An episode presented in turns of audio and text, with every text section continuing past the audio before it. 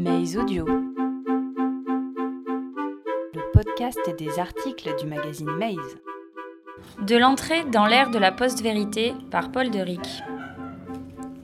En vogue dans les médias depuis quelques mois, estampillé en une de nombreux journaux depuis le fameux 9 novembre dernier, le terme de post-vérité est apparu comme le symbole de l'année 2016, à tel point qu'il a été élu mot de l'année par le dictionnaire de l'université d'Oxford.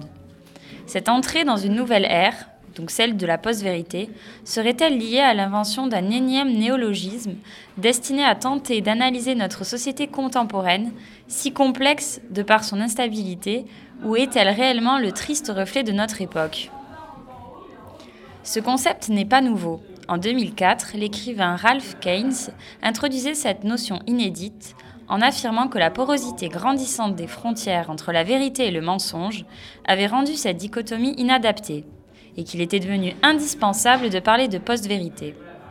2016, une année marquée par d'innombrables événements révélateurs de la crise démocratique, avec en première ligne l'élection de Donald Trump et le Brexit, aurait aux yeux de nombreux analystes entériné cette expression dans notre langage courant.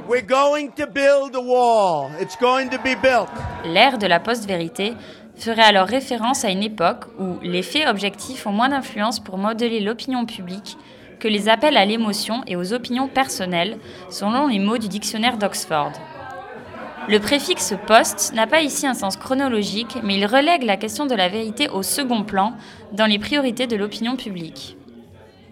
Entre conséquences de l'avènement des réseaux sociaux et de leur flot d'informations continues, et illustration de la crise de la démocratie représentative, la consécration de ce nouveau concept marque la création d'un nouveau paradigme qu'il convient d'interroger. Les réseaux sociaux au prisme de l'avènement de la post-vérité. Au lendemain de la victoire des Brexiteurs, autre mot de l'année passée, la rédactrice en chef du Guardian, Katharine Wiener, publiait une longue analyse dans laquelle elle fustigeait les réseaux sociaux, responsables, selon elle, de cet état actuel de la délinquescence de la notion de vérité.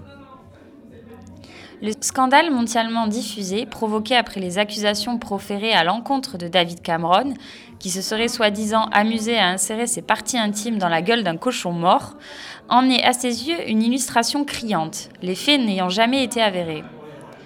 Comment expliquer, alors après qu'elle a été partagée par des millions d'êtres humains dans le monde entier, que cette histoire scabreuse n'a en réalité aucune source légitime? Comment, elle s'interroge avec un pessimisme certain, à l'issue de son introduction, la réalité a-t-elle encore de l'importance? Pour prolonger sa pensée, la réalité a-t-elle encore un sens?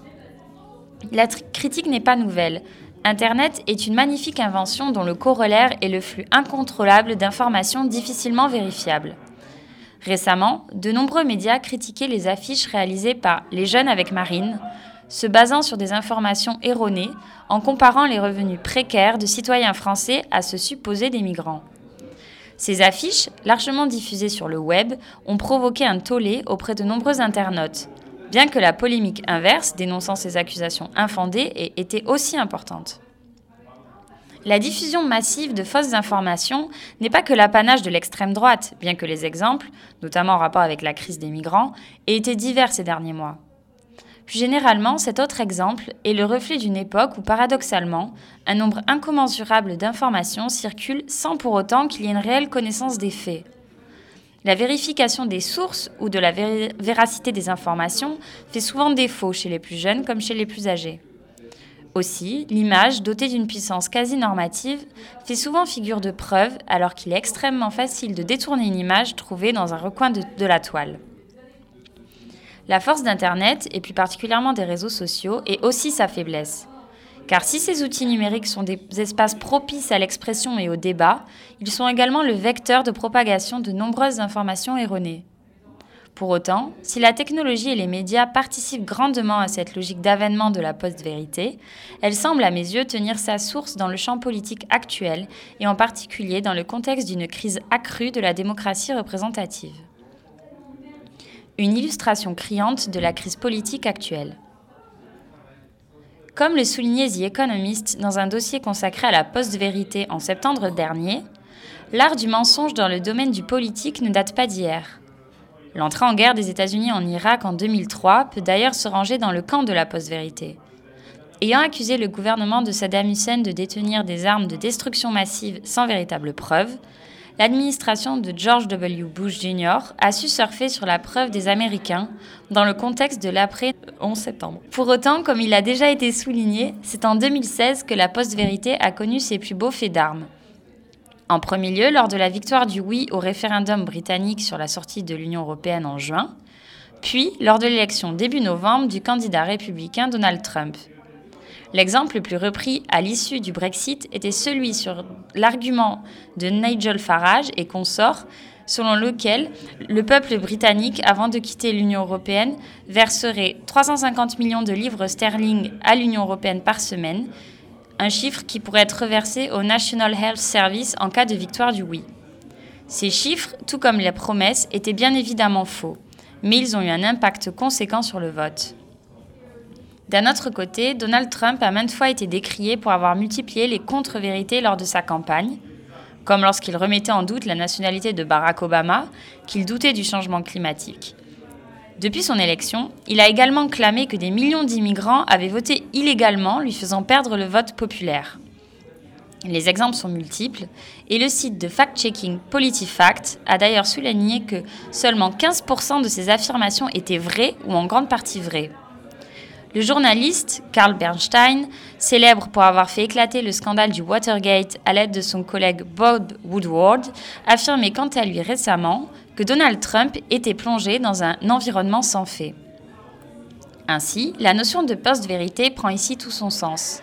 La nuance est que si certaines promesses ont eu un impact prééminent sur les votes américains ou britanniques, Ici, ce ne sont pas forcément de fausses promesses qui ont conduit à ces résultats, mais bien l'utilisation d'informations tout simplement fausses. Pourtant, en dépit des dénonciations de ces arguments erronés par de nombreux médias, c'est bien le storytelling de Donald Trump qui a su convaincre les Américains de voter pour lui. C'est sa critique de l'establishment au pouvoir de la Maison-Blanche, l'instrumentalisation des peurs des citoyens américains face à la menace terroriste, à la pauvreté, à la question de l'immigration qui a pris le pas sur la véracité des faits tout comme si la dénonciation d'une Europe profondément bureaucratique, technocratique et responsable des difficultés économiques du Royaume-Uni, qui a amené une majorité de Britanniques à voter en faveur du oui. L'analyse de ces deux événements majeurs de l'année passée, comme le reflet d'une crise de la démocratie à son paroxysme, a été maintes fois reprise et placardée comme un ultime avertissement avant les élections présidentielles à venir. C'est ce scepticisme à l'égard des institutions démocratiques occidentales, critiquées pour leur lutte face au terrorisme, au chômage, qui a notamment vu l'avènement de la post-vérité.